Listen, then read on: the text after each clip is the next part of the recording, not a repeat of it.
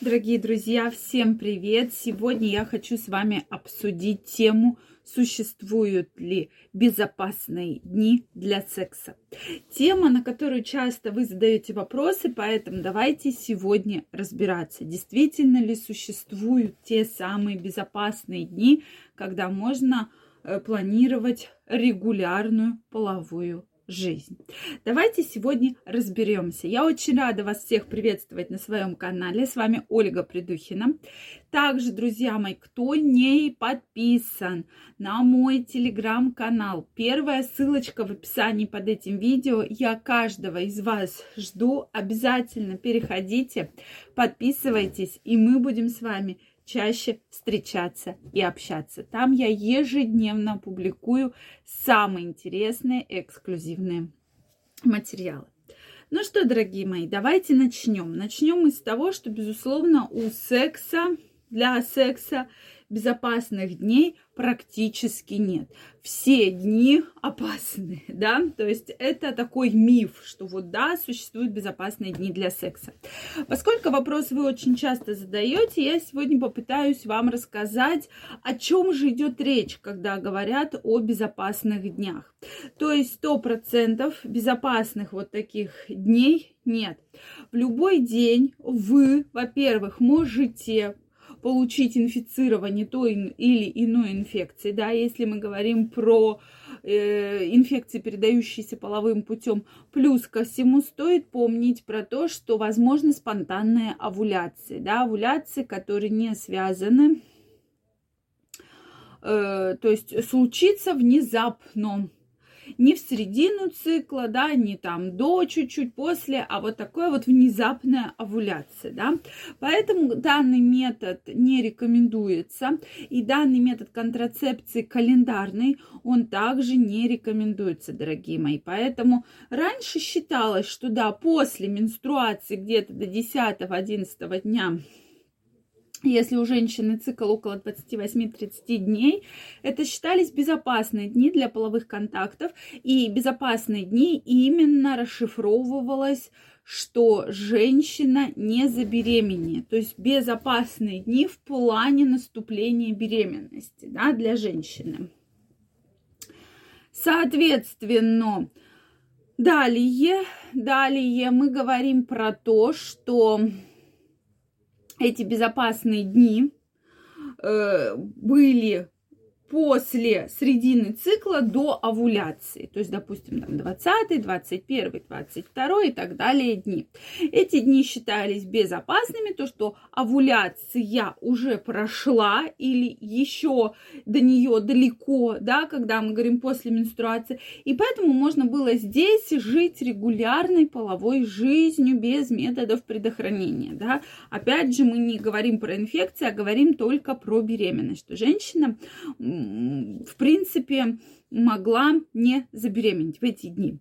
Но, дорогие мои, сейчас э, вы видите, что происходит с погодой. Да, вот в средней полосе действительно мы то видим, что э, в мае месяце практически выпал снег, и вы наверняка это тоже у себя э, лицезрели, да, такие вот интересные изменения природные то очень резко началась жара, да, практически засыпали в холоде, проснулись уже на улице жарко, да. И, конечно же, наш организм, наш менструальный цикл адаптируется к условиям среды. Безусловно, он адаптируется. Поэтому здесь в, этом, в этих условиях возможно, безусловно, возможно, что вот будут такие изменения со стороны окружающей среды, да, со стороны вашего менструального цикла, цикл может вот так вот варьироваться. То есть, безусловно, мы можем увидеть, что раз и произошло э, случилась беременность, да, то есть овуляция наступила раньше или нас, овуляция наступила позднее, или она вообще случилась внезапно, да, негаданно, и женщина даже про это не знала.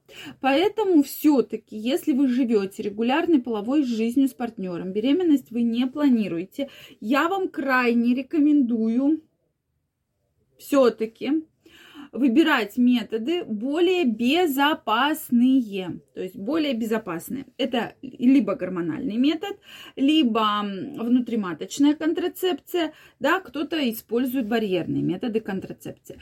То есть метод надо выбрать обязательно подходящий конкретно для вас и уже на постоянной основе им предохраняться. Соответственно, если мы говорим про инфекции, и вы не уверены в своем половом партнере, то здесь необходимо, просто необходимо, дорогие мои, обязательно, обязательно пользоваться барьерной контрацепцией. Только презерватив защитит вас от э, попадания тех или иных возбудителей, которые провоцируют половые инфекции. Поэтому, дорогие мои, про это, пожалуйста, помните, не забывайте. И мы с вами все-таки да, будем этот момент постоянно обсуждать. Поэтому не существует 100% безопасного секса. И вы наверняка знаете, что даже в семейных отношениях всякое бывает, что вроде бы постоянный половой партнер, но может принести какую-либо инфекцию, да, какого-либо возбудителя. И это очень все грустно и прискорбно. И здесь э, женщине приходится проходить хорошее, качественное, квалифицированное лечение для того, чтобы избавиться от этого возбудителя и от этой инфекции. Поэтому про это мы всегда помним.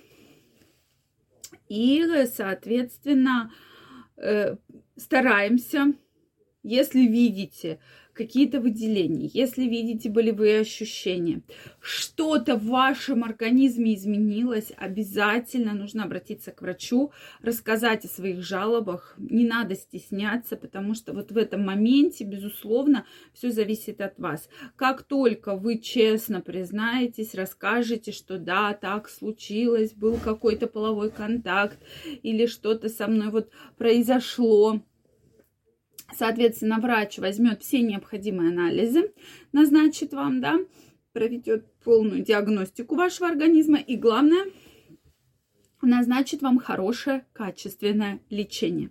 Поэтому, дорогие мои, про это, пожалуйста, помните. И про безопасный секс это тоже обязательно нужно помнить, что самое главное, да, это не делать тех ошибок, которые, к сожалению, очень плохо могут закончиться, я имею в виду в плане абортов и различных осложнений. Дорогие мои, жду ваше мнение в комментариях. Также всех вас жду в своем телеграм-канале. Первая ссылочка в описании. Желаю вам огромного здоровья, любви, чтобы вы никогда ничем не болели и чтобы секс для вас был только приятный и приносящий удовольствие. Всем пока-пока и до новых встреч!